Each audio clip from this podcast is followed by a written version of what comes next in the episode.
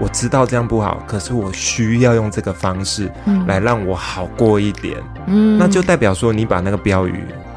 嗯，划掉，你觉得准备闯一下红灯，试试看、嗯，看这次会怎么样？你现在如果要选择，你要闯红灯，你要让这个家庭鬼魂附身在你身上，你必须要让他走完这个历程，你才会舒服。好，接下来就是要用另外一个面向哦。如果你是遇到有人附身了，他该怎么自保？开始凉凉哎，大大哎、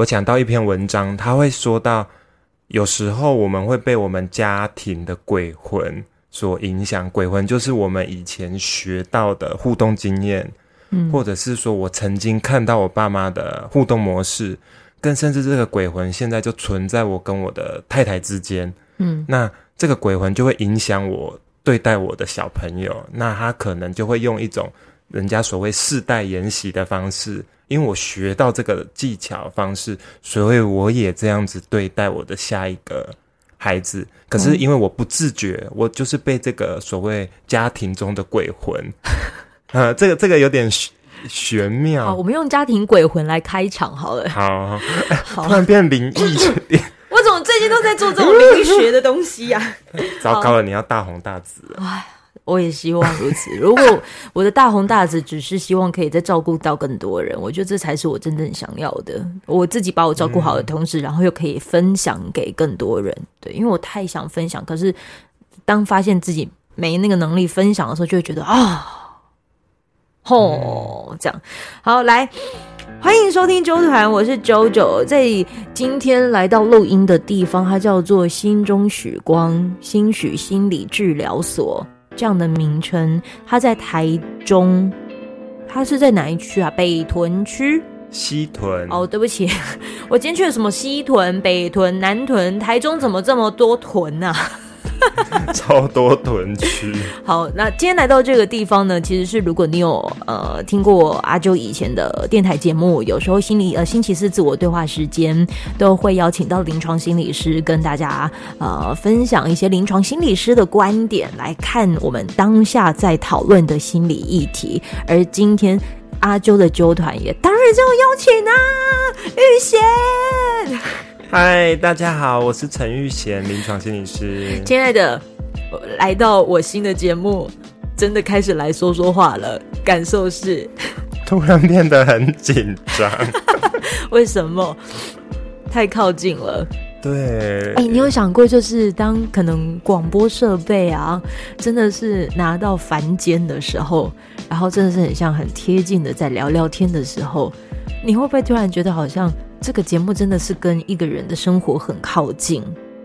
嗯，我我我我觉得这个很好，我我突然不知道该怎么说。嗯，他有一种，哎，他好像就是隔壁的 7-Eleven，还是隔壁的什么？哎，怎么突然走进？我一打开房门就看到那个在我 我面前，然后就会有点错乱是。是哇，这个真的是一个。无限的空间，因为他突然原本你可能的空间都是在车子里面听见节目，然后我们现在正在制造节目当中，对，我们都是制造者。然后今天要制造的这个，呃，今天要制造的这个话题呢，其实很有意思，他觉得很适合叫家庭鬼魂。现在是怎样？七月半都一直在跟我最近怎么都跟这有关啊？方佑兴的访问也是，家庭鬼魂到底是怎么一回事啊？你要不要来就是跟大家聊一下？好。家庭的鬼魂其实是某一篇呃心理治疗的文章来的。他讲到说，我们家好像一个鬼魂，他不是真的鬼啦，嗯，他仿佛在说有一种世代传递的东西，一直从我们的祖父母、uh -huh. 我们的父母，一直到我们身上。它可能是一种互动的方式，嗯、可能是一种表达爱的技巧，嗯、更甚至是说呃处理冲突或内在不安的一个。方式来传递。我看到我的祖父母这样，诶，不知不觉我的父母也是这样表现，我父母也这样子对待我，所以我因而接着把这样的东西传给我未来的下一代。嗯，他是不是跟你这几天在做的工作有一点点的相关？对，嗯、呃，你要不要跟大家说你，你这几天做了什么事？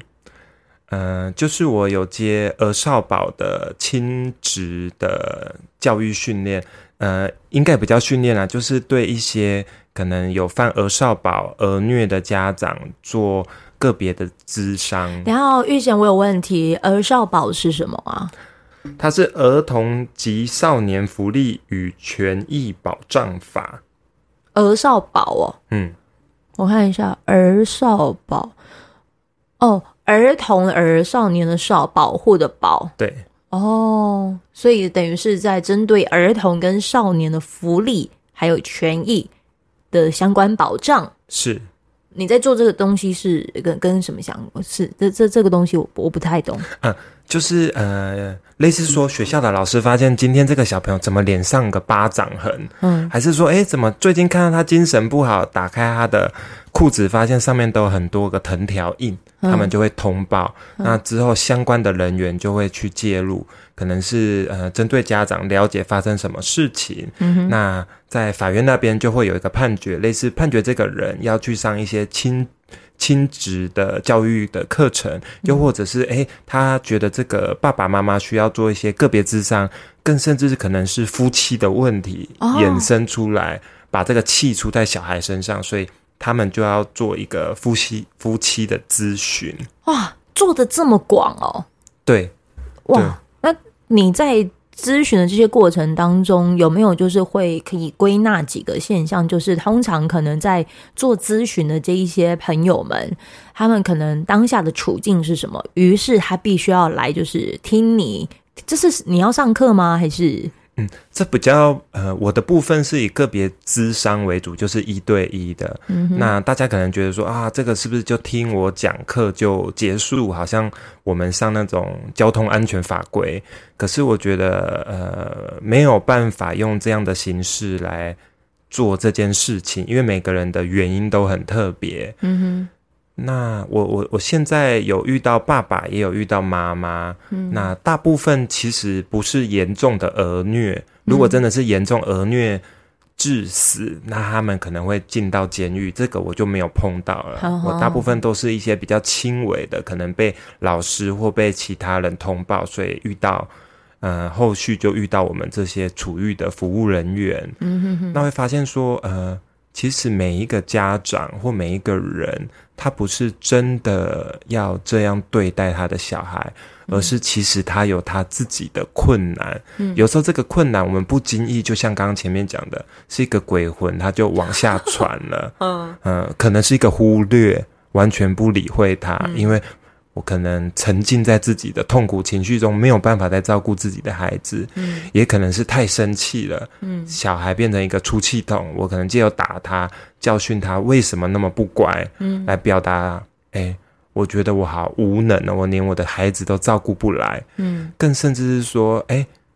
孩子变成我们夫妻之间的某一个沟通的桥梁，嗯，呃，可能孩子变成一个传声筒，哦、更甚至我有当过传声筒，好讨厌哦！你去跟你爸爸讲怎样怎样怎样，那你去跟你妈妈讲怎样怎样怎样，我就说为什么你们不要自己讲？嗯，对，这就是一个互动的问题，或者是说，这可能也是一种情感。传达的一种中断，必须透过一个桥梁。嗯、那有时候这个桥梁很衰，反而会变成出气的对象。嗯，就会觉得说啊，上次跟你叫你跟你爸爸讲，为什么你不讲？哎、欸，我觉得你真的很不听话。我告诉你怎么样怎么样怎么样，你为什么都做不到？嗯、结果要骂他爸爸的事情，变成骂这个小孩，开始责怪他。啊、嗯。所以，当你听到他们这些讲的故事的时候，你会有几个发现吗？比如说，他们可能要执行这个行为之前，可能是因为三姑六婆说的一些话吗？还是，呃，类似说他可能要打小朋友之前，他可能想起说啊。我的三姑六婆都说：“哎，我我的小孩怎么那么没有教养啊？好像什么事情都做不好，怎么动来动去的？他今天哎，在半夜的时候可能出了一些状况，在那边哭啊，在那边闹啊，你真的会突然就一种抓狂，受不了，可能要打他，或者叫他不要再闹了。嗯，这时候就开始出问题了啊。当有这样子求好心切，或者是他很想要着急的改变孩子哭闹的行为的时候。”那就会有那个家庭鬼魂这件事情出现了吗？对，我我觉得这个很特别，是为什么一个三姑六婆讲的话你要那么在意？嗯，那一定是他讲中了你的什么啊？不然你干嘛？你你觉得三姑六婆如果没事的话，你就觉得啊，那个臭八婆 我就不用讲啊，啊，不可以这样讲话，好，拍谢，就会说啊，那个那个姑姑阿姨。就会就会觉得说啊，那个姑姑阿姨讲的也不是真的，她不了解我的小孩。哎、欸，不行，你讲的男生，你你讲的女生也必须要讲男生，哦哦哦，这样才可以 balance。不然我那女性听众这么多，你讲你想办法想一个男生的好不好？男生通常都怎么讲？骂男生呢、啊？骂男生？哎呀，怎么办？好像没有骂男生，对不对？你现在想一个脏话骂男生的，就是。还很难听，对不对啊？你你要说嗯嗯嗯那种吗？没有，那里面也是有讲到女性啊，也不行啊。哦，对对耶，对不对？很少骂男生，为什么啊？这是不是也可以延伸？对，而而且哦，这样可以讲吗？类似说，拜托帮我剪掉。类似说你这个，我最近都好多哔哔哔啊，好好笑。他我要讲了哦，好，他说。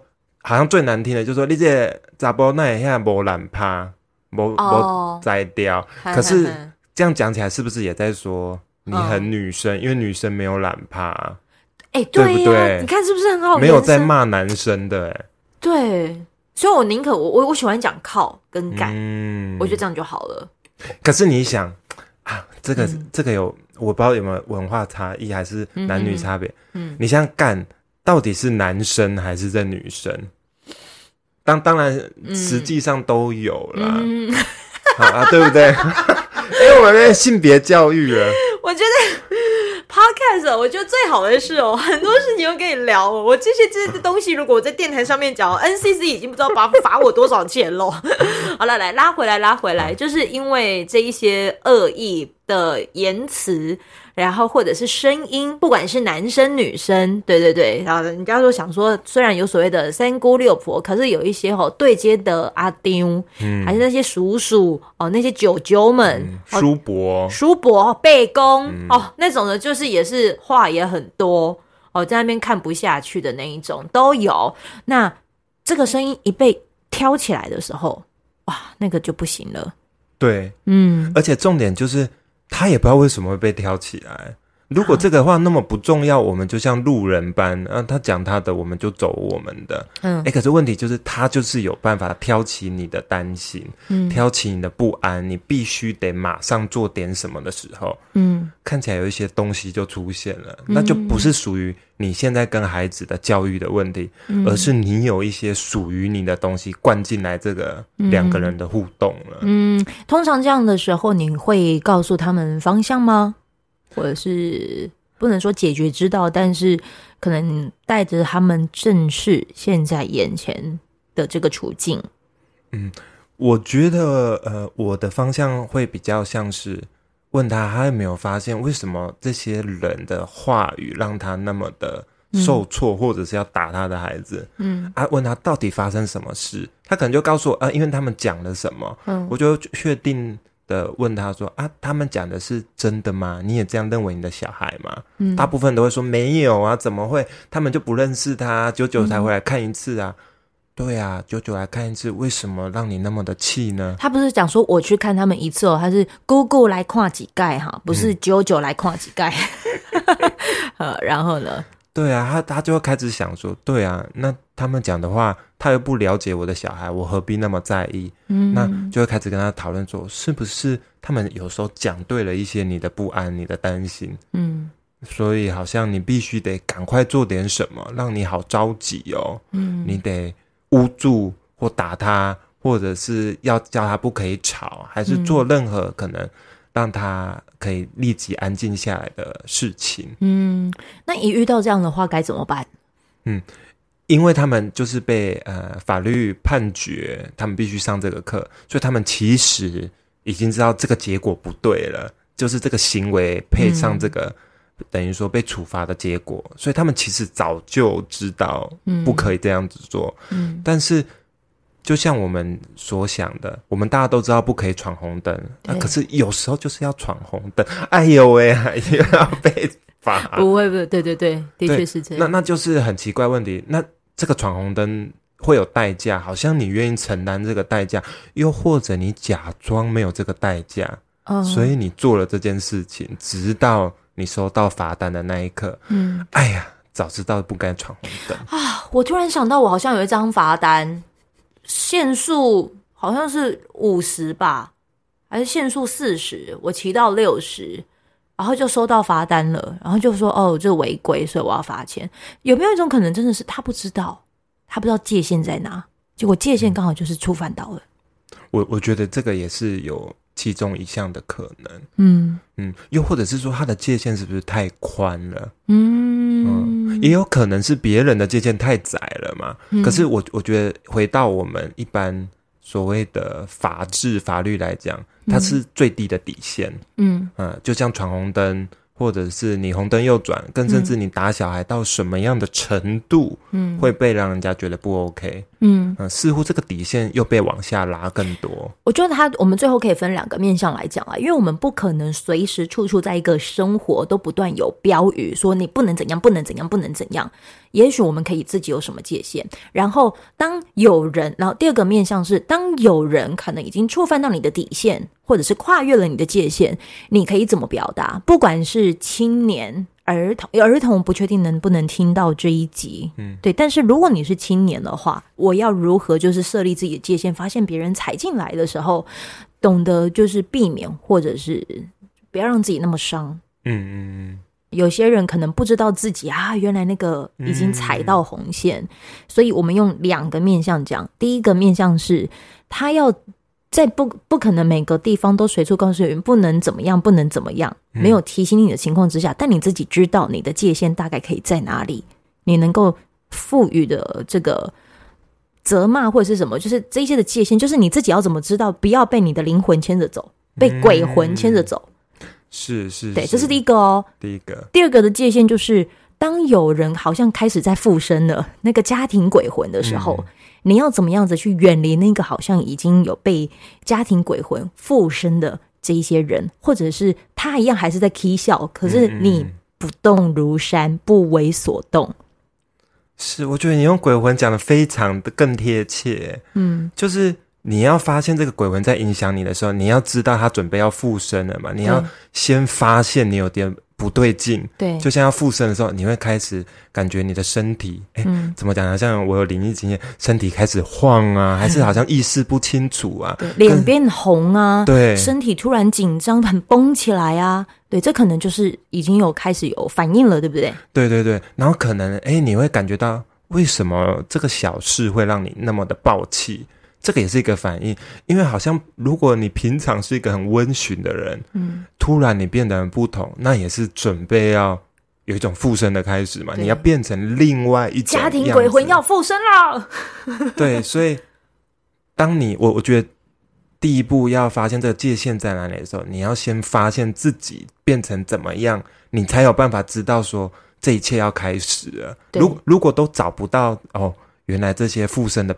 记号或者是预备起的时候，嗯、那真的你被附身之后，你真的就顺着他下去了，嗯，呃，直到他的离开，嗯，所以这个是要先发现，嗯、那发现完之后呢？发现完之后，那那就要再想想看，那你想要被这个鬼魂影响吗？嗯，如如果呃类似类似说啊，你不想要影响，那你该怎么办？对，那你的刹车在哪里？你的标语在你心中了吗？哦，啊，如果你不想要啊，可是有时候会很奇怪是，是我不想要，可是我需要这样做。嗯，意思就是说，我知道这样不好，可是我需要用这个方式，嗯，来让我好过一点。嗯，那就代表说，你把那个标语。嗯，划掉，你准准备闯一下红灯，试试看，嗯、看这次会怎么样？嗯，好，哦所以你现在如果要选择，你要闯红灯，你要让这个家庭鬼魂附身在你身上，你必须要让他走完这个历程，你才会舒服。好，接下来就是要用另外一个面向哦。如果你是遇到有人附身了，有人被家庭鬼魂附身了，他该怎么自保？开始没花醉。开始凉凉哎，特特嘞，大打哎。好来，如果看到一个家庭鬼魂附身的时候，呃，我我觉得这个鬼魂很特别，他、嗯、就是要让大家群魔乱舞，他、嗯、不是只要附身在一个人身上，他每一个人都要来接近的。嗯、所以第一个我觉得一样，你发现他开始发作的时候。千万千万，你不要被这个鬼魂带着走，不然你也会跟着他进入他的状况。嗯，因为他就是要带着你走啊，嗯、他就是要来让大家一起走完这个过程啊。哦，啊，所以所以你要先知道说，哦，他的确是会想要影响你的。嗯，嗯，嗯，那你要先知道自己要用什么方式不被影响。嗯，这是第一个，你要先让自己冷静下来或好过一点。嗯，知道他有状况了。嗯，那那第二个。我觉得可以再继续去想，这个家庭的鬼魂会来。我我觉得这可能就走到一种，嗯，比较，嗯嗯，怎么讲，正念或慈悲的感觉吗？就是你可能会开始想，哦，这个人可能有什么事情，嗯、他今天啊、呃嗯、遇到什么不顺，所以他现在变成这样子，可能他也有他的不得已，嗯，或者是他需要。呃，宣泄的出口，嗯，啊、呃，当然，这个绝对不是让他可以这样做，或者是合理化的理由。对对对，对可是你可以知道说，他会有他的原因，他需要过的自己的坎。嗯，OK，那当然，这个绝对不是合理化的理由，但是这也让我们知道说，每个人都有每个人的困难，嗯、我们也没有办法。要求每个人那么的完美，对，嗯，所以有有时候那个互相站在彼此立场的角度一出现，嗯，有时候那个鬼魂出现会觉得他挺可怜的。其实还有另外一种想，我突然想到另外一种想法，就是他一样有他的鬼魂，那你也可以选择不要，就是让这个鬼魂同时也附身在你身上，你也可以施展你的鬼魂，两个鬼魂一起斗也不错。群魔乱舞，没有，我的两个鬼魂意思就是你不要以一党独大的概念，嗯，就是也许你也有他本来如果他你发现你承担不了，那要不要你也去施展你的鬼魂以鬼治鬼？嗯，这会不会也是一个方法？但是你要很清楚知道哦，你自己的以鬼治鬼的概念是，你是有底线的，你还是要吓吓人家。